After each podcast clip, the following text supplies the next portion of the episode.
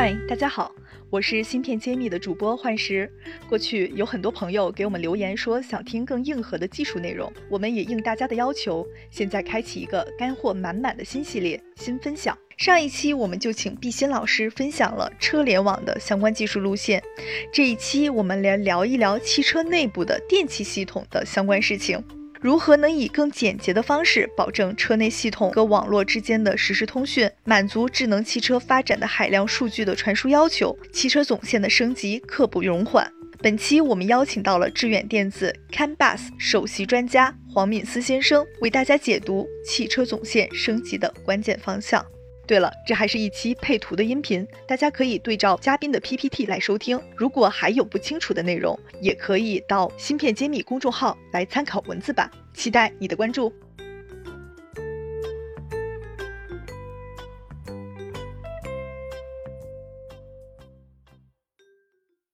嗯，非常感谢大家啊。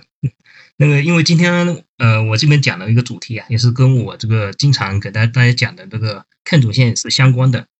是车载总线的一个一些最新的一些发展啊，还有一些怎么设计啊，还有怎么测试一些方案啊。呃，在场的那个朋友啊，因为一般都比较呃，对我比较熟悉啊，因为我平时经常给大家讲一些 CAN 的课啊啊，因为今年的疫情的影响啊，所以德国人也没法来啊，所以说今天呢，我就呃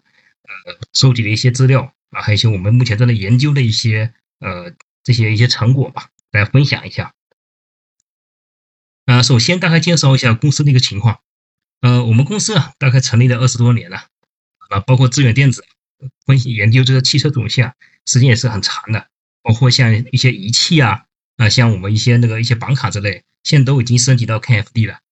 而且我们在做 CANFD 的时候呢，把车载以太网同步给做进去了。啊，就是我们在测试的时候呢，把 CANFD 跟车载以太网同时可以测试，包括记录也是一样的。所以这是我们我规划下一代我们车载测试设备的一个最基本的一个功能。我们呃立功科技啊旗下两家公司啊，包括像立功科技跟致远电子，他们的侧重点是不一样的啊。像立功科技主要侧重侧重是那个芯片的解决方案，然后致远电子呢主要是一些那个我们的一些那个板卡啊，还有一些分析仪器啊，还有云平台，还有自主的芯片啊。所以说这两家公司啊。其实都是立功科技旗下的啊，就是我们分配不同的方向啊。其实我这边本身也是分配整个集团的一个啊这种线内的一个负责啊。然后我们整个集团呢是提供整个的那个一些我们像感知控制、互联互通、边缘计算、云平台的这些这些一些设备啊、一些软件之类，然后给我们的行业客户提供抛档啊，保证大家能做好项目啊，同时提供仪器。啊，提供这个一些测试的方案，啊，提高这些产品的一些鲁棒性。啊，这是我们平时啊，呃，经常给大家讲的一些汽车电子的一些方案。这也是我们整个集团的有个专门的汽车电子事业部，啊，它有这些像动电机啊、智能驾驶啊、互联智能智能互联啊，啊，还有车身控制啊，还有安全门禁这些产品的一些方案。啊，就比如说大家如果想做像类似的产品。我们可以提供一下芯片啊、测试啊啊都可以提供，包括像代码之类啊，所以说这是我们的一个长期积累的一个呃一个好的一个结果吧。然后我整个的一些服务方式呢也是比较完完善的啊，包括像测试，我们的实验室啊也可以帮客户来提高它的一些可靠性啊，所以说这是我们在汽车电子方面啊有专门的一个团队来搞这件事情。会下面讲一下我们今天的主题嘛，就是车载总线的一些升级的方向啊，这个部分呢，大家比较比较感兴趣啊。首先我们看一下这个汽车电子的这个总线架构啊，它一个发展的一个过程。呃，这是恩智浦的那个一个图啊，最左边呢是我们目前的 CAN BUS 的一个架构，大家可以看到这个主干跟分支啊，它都是 CAN 总线的啊，然后这是我们目前成熟的架构。未来呢，包括现在正在做的事情呢，就大部分车厂在做的事情，就是把这个架构啊，把这个主干变成以太网啊，然后分支底下的域呢，啊，可以从 CAN 升级到 FB，包括 Link 都保留保留保留啊，然后呢，就把这个主干改成以太网，以满足目前的这个呃自动驾驶啊，还有这个主动保护的一些需求，然后再后来呢，会改成这种带环网式的这种以太以太网的架构啊，就提高它的一个鲁棒性，提高它的带宽啊。我们首先看一下那个 CAN 的这个部分，因为现在大部分这个在产的车啊，包括路上跑的车啊，是以 CAN 总线为主啊。当然呢，在二零一零年的时候，那时候呢，我们欧洲某个车厂就提出来啊，这升级太慢了啊，就是我们给一个 ECU 啊做程序烧写的时候。啊，要烧好久好久，要烧八个小时，受不了，所以说要求看升级啊，然后把八个字节提升到六十四个字节，啊，波特率啊还提高，啊，提高了五兆，所以说产生了 KFD，啊，但是 KFD 呢又要求什么？这个成本不能得得到呃提升太多啊，所以说呢，呃还是用原来的 CAN 的网络，然后呢把这个数据量提上去，所以现在很不管是什么车厂。这 KFD 已经变成一个呃普遍的一个需求，刚需了啊，所以说我可以从我们公司的那个 USB CAN 的这个销售量就可以看得出来，目前要求啊汽车电子要求我们公司买的那个这这些 CAN 卡都要求带 FD 的功能啊，然后呢，在这种目前这个自动防呃自动那个驾驶跟主动防护的这个需求下面呢，CAN 这个带宽啊实在还是不够用，即使升级到个 CAN FD 呢，还是不够用。你怎么办呢？只能升级以太网，就通过车载以太网连接各功能域啊，拓宽这个 CAN 总线，保证雷达还有视频的信息啊被传输。啊，但是呢，它又要求这个成本不能增加啊，所以说呢，域里面呢还是跑 CAN 跟 LIN 啊这些啊原来的总线啊，主干跑哎的这些以太网。当然，有些像宝马这些高端车型啊，已经出现了全以太网的架构，但这是比较土豪的车目前。啊，这是是那个各个域的一个连接啊，包括像那个也别车舱域里面的呃仪表啊、导航之类自成一体，然后通过以太网连接各个域啊，这是以目前大部分车厂新车啊是这么做的。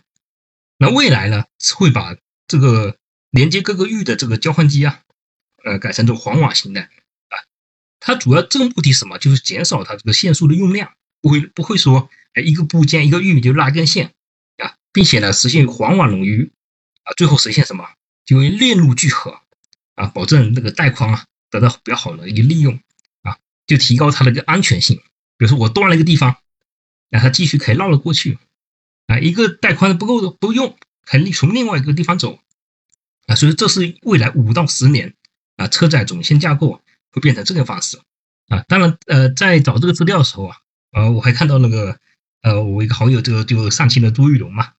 啊，他写了一个呃研究，就在前几天嘛，啊，就这这方面的研究，大家可以看一下啊。下面讲一下我的老本行，就 CAN 的这个主线，呃，因为 CAN 这个主线呢，它有个最大的好处就是便宜啊，不管是从 CAN 升级到 CANFD，还是升级到未来的 CANXL、CANXL，它成本啊并没有增加很多啊，所以说很多车型啊都还是喜欢用 CAN 这条主线来走。我记得十年前，CAN 协会主席啊，他跟我讲，啊，是一个欧洲一个什么车厂啊，跟他讲这个不够用了，要求他把这个 CAN 的数据段提升到六十四个字节，所以那时候搞了半天，啊，呃，结果到二零一五年的时候呢，那校验的那个发现有一些呃泄露，所以又改了一版，啊，所以说 CAN FD 呢分为 ISO CAN 跟非 ISO CAN，啊，所以这是一代平时在用 FD 的时候啊，需要注意一点。啊，当然这个东西啊，呃，理想都是比较丰满的，啊，实际用的时候呢，就发现什么，这个比例啊，波特率提升的比例啊，无法达到一比八的这个比例，啊，最多呢是一比二，啊，比如一比四啊就很了不起了。比如说你现在用五百 K 波特率，啊，呃，你提升一倍啊，数据段跑一兆，已经很极限了。呃，如果数据段跑两兆呢，也就是机柜里面用用。所以大家平别在平时用 FD 的时候呢，呃，这是属于实际用的啊。理论上，比如说你距离很短啊，你是可以跑得很快，当然属于那个你板间运行啊。比如说能拉总线是绝对达到不了的。然后下一代呢，就目前呃 CAN 协会啊，它正在制定的叫 CAN XL 啊，这个我相信去年听过我们那个主席的一些呃研讨会的呃朋友也都都看过这个 CAN XL。啊，这是它那个最新的架构啊，它这个架构是怎么来的？就因为那个这个智能网联啊，包括这一些数据量的这些摄像头的一些信息啊，太大了啊，呃，你不发展的话，就会被以太网吃掉啊。所以说呢，KFD 呢必须进行魔改，那就像我们五九式坦克一样啊，装上反应装甲啊，装上一堆东西，看起来都不像老坦克了啊，就叫魔改，就诞生了 Ken x L。它的基本目标呢，就是数据段能跑二零四八字节啊。超过以太网的幺四七二字节啊，波特率可以跑十几兆啊，所以说还能兼容 AKFD 啊。然后呢，它最引以自豪的是什么地方？就是它的可靠性跟鲁棒性是优于车载以太网的啊。大家看一下这个架构啊，我这个架构那个因为很长嘛，我截了两段啊。第一段就是它那个那个前面的控制域 ID 之类啊，第二段就是它数据跟 CRC 啊，它加了好多校验。那数据长了以后啊，它那个。这个汉明距离就不够了，就鲁棒性不够了，所以他加了好多这个校验，头部校验、数据段校验，然后然后那个 CRC 又计数啊，然后最后 ACK 还搞个 NACK 啊。大家有兴趣的话，可以把这个 PPT 拿回去研究一下啊。这是我刚那个拿到这个最新的一些资料。那他最主要的这个想法就是未来啊，能跟车载以太网啊并列一起跑啊，在车里面不会消失啊。当然这也是。广大车厂他所希望的啊，因为 CAN 毕竟还是比较便宜的一种方式。然后车载以太网的这个方向呢，其实现在很多地方用啊，其实遇到一个很大的一个问题，就是你不可能用那个八线制呃不呃四线制的那种呃百兆以太网啊，只能跑这种双线的啊。双线的这以太网呢啊，其实它也本身也是为了省钱啊，就用双绞线上面跑 CAN 能载波啊之类啊。当然呃，它的底层啊。包括像那个啊，它除了 Fine 它给你改掉了啊，包括像 Mark 层啊啊，基本都没什么变啊。那应用层上面呢，做一个 Some IP 啊，就做了应用层的一个一层分装一下，底层还是 TCP、UDP 之类啊。然后实时的部分呢，用 AVB 啊之类。所以这是车载以太网方向的发展啊。但如果做车的话，是比较熟悉这个方向。当然，在用的时候啊，呃，不管是以太网还是 CAN，都是怕干扰的。啊，有干扰来的时候都是有问题啊，所以说抗干扰啊，呃，导致车那个以太网丢包也是很常见的。还有就是辐射问题啊，就比如说你这个以太网波特率很高啊，都要辐射啊，影响别人啊。所以这个问题我也是问过那个 CAN 协会主席啊，他说以太网在车上面现在最大的问题就是辐射影响别人啊，所以他说 CAN 不可能消失的啊，因为 CAN 波特率那么低，影响也是比较有限的。啊，所以说呢，大家在用以太网的时候呢，其实有个很重要的一个升级方向，就是光纤化啊。包括像我们理工科技那边啊，现在推车载以太网的时候，都是推荐客户啊使用这种光纤的。一可以防抗干扰啊，第二呢可以减少这个辐射，而且通讯距离还远一点啊。比如说一百兆啊，一百二十米，哎，千兆呢能到四十米，足够用了，对吧？所以这是车载以太网的一个升级方向，就是光纤化的一些方向。然后呢，还有一个很重要的一个呃改善，就是这个叫做呃复杂拓扑的主动信号改善啊。我们我平时啊呃给客户最多的一个呃方法方式就是说，哎，你要拉成总线型，分支不能超过多少，要加终端电阻，不能加在中间，啊。就讲了很多这样拓扑结构啊，需要怎么布线的方式啊。就比如说我讲拓扑结构，我可以讲一个小时、两个小时才能讲清楚。OK，现在呢这个做芯片的。比如恩智浦，他搞了一个呃可以抑制反射的这个芯片啊，你随便拉，终端电阻你放在中间都可以，它可以把这个震荡的这个波形啊给你搞搞平滑了啊，所以这种收发器呢也是属于未来啊呃比较受欢迎的，因为这种方式比较省线啊，不需要绕一圈，它就随便拉就行啊，只要越近越好，啊所以这种复杂拓扑的一个主动信号改善啊，也是属于我们未来一个方向。然后第四个就刚才讲的一个呃安全的问题。啊，我们经常呃讲一些，比如说像后装车厂，像破解协议之类啊，未来有可能是搞不定的，呃，因为呃不管是 AutoSAR 啊，还包括一些万能防护的这些协议啊，它都对这种呃欺骗侵入的这些动作啊做了一些防护啊，就比如说这种最最新的这个 TJ 幺幺五三啊这个芯片啊，它。不但可以对外来的这个 ID 啊进行对抗，那就比如说啊，我发的 ID 是幺零零，当我监测到总线上又有一个幺零零发过来，发现怎么别人的 ID 跟我是一样的，这时候呢，我就发一个错误针给他，不让他发出来，这叫主动对抗啊，就说他发的 ID 跟你是一样的，想来欺骗你啊，你就发一个，他会这这个收发器啊会主动发一个哎错误针，不让他这个数据继续发下去啊。但如果你这 MCU 被人劫持了，比如说你被以太网那边什么黑客劫持了，它还可以防止你去干扰总线，所以这属于那个比较安全的收发器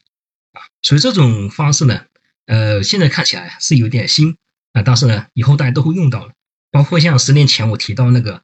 呃选择性唤醒啊，那时候那时候也觉得比较新，但现在基本大家都在用啊，就选择性唤醒的这个技术啊。所以说这四个关键技术啊。呃，我认为是以后比如总线上面我们会经常提到的啊，就是因为我专门做总线的啊，有很多用户啊跟我提出很多这个呃一些要求，当然这个东西大家都呃都有相应的解决方案啊。下面我介绍一下我们这些那个新的技术啊，我们所对应的一些设计跟测试的一些设备。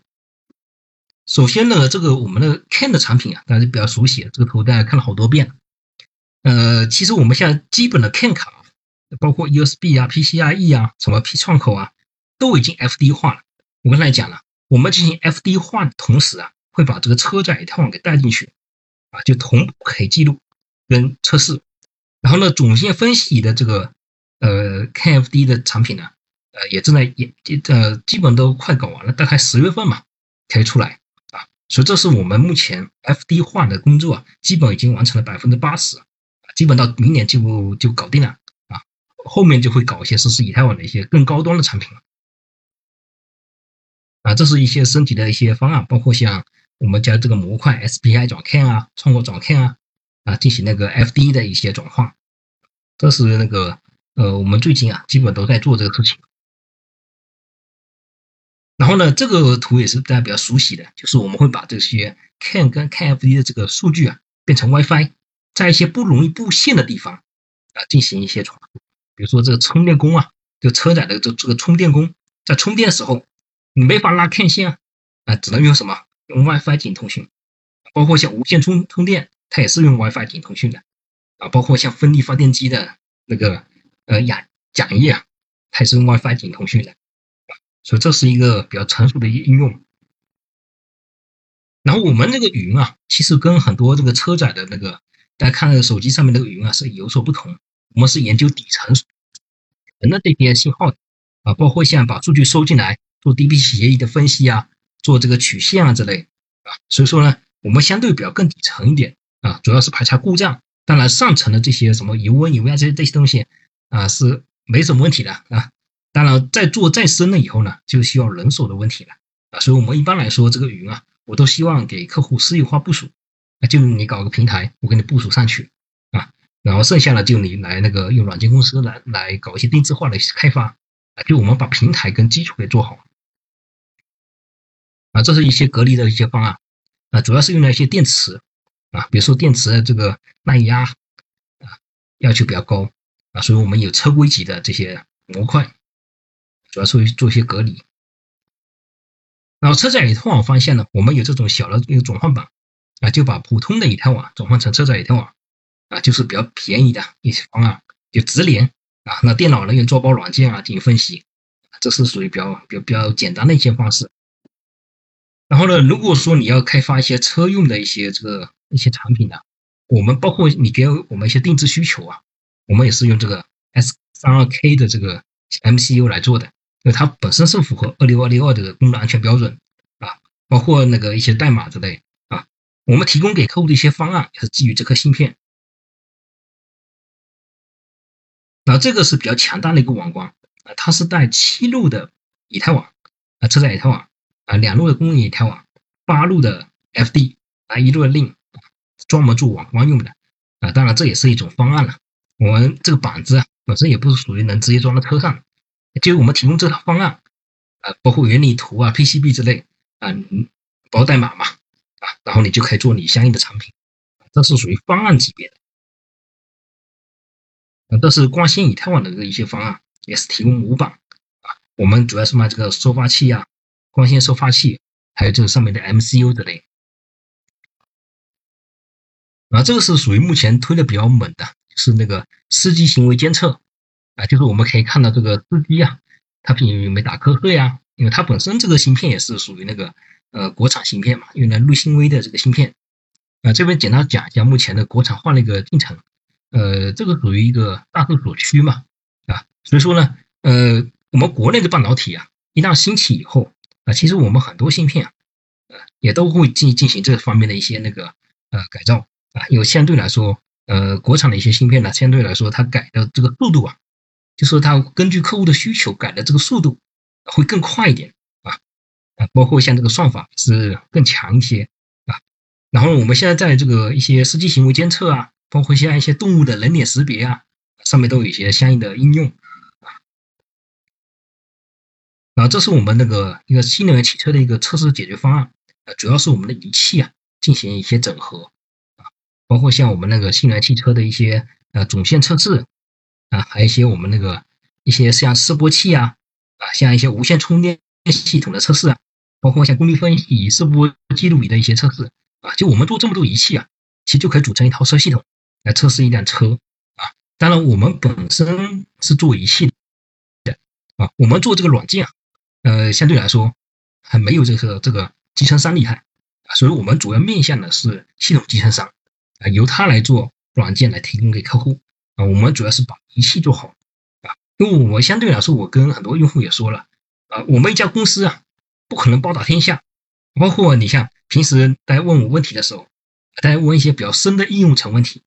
我也搞不定啊，所以说我有很多朋友啊，他也是做应用层的啊，他可以做应用层啊。当然我的专长呢是做底层的，包括像物理层、链路层的一些这些细节啊，我是比较通的。啊，应用层呢，我们实在是这个人手啊，我不干那么多啊，所以说呃，平时大家呃跟我们公司啊合作的时候呢，我都是放的比较开的啊，就大家能合作啊都没问题。啊，因为我是比较自信的啊，就是说我能做好这块啊。至于怎么选择呢？由客户来选啊。OK，今天相对讲的来呃讲的比较快一点啊，呃留多留点时间啊给提问环节啊，谢谢大家。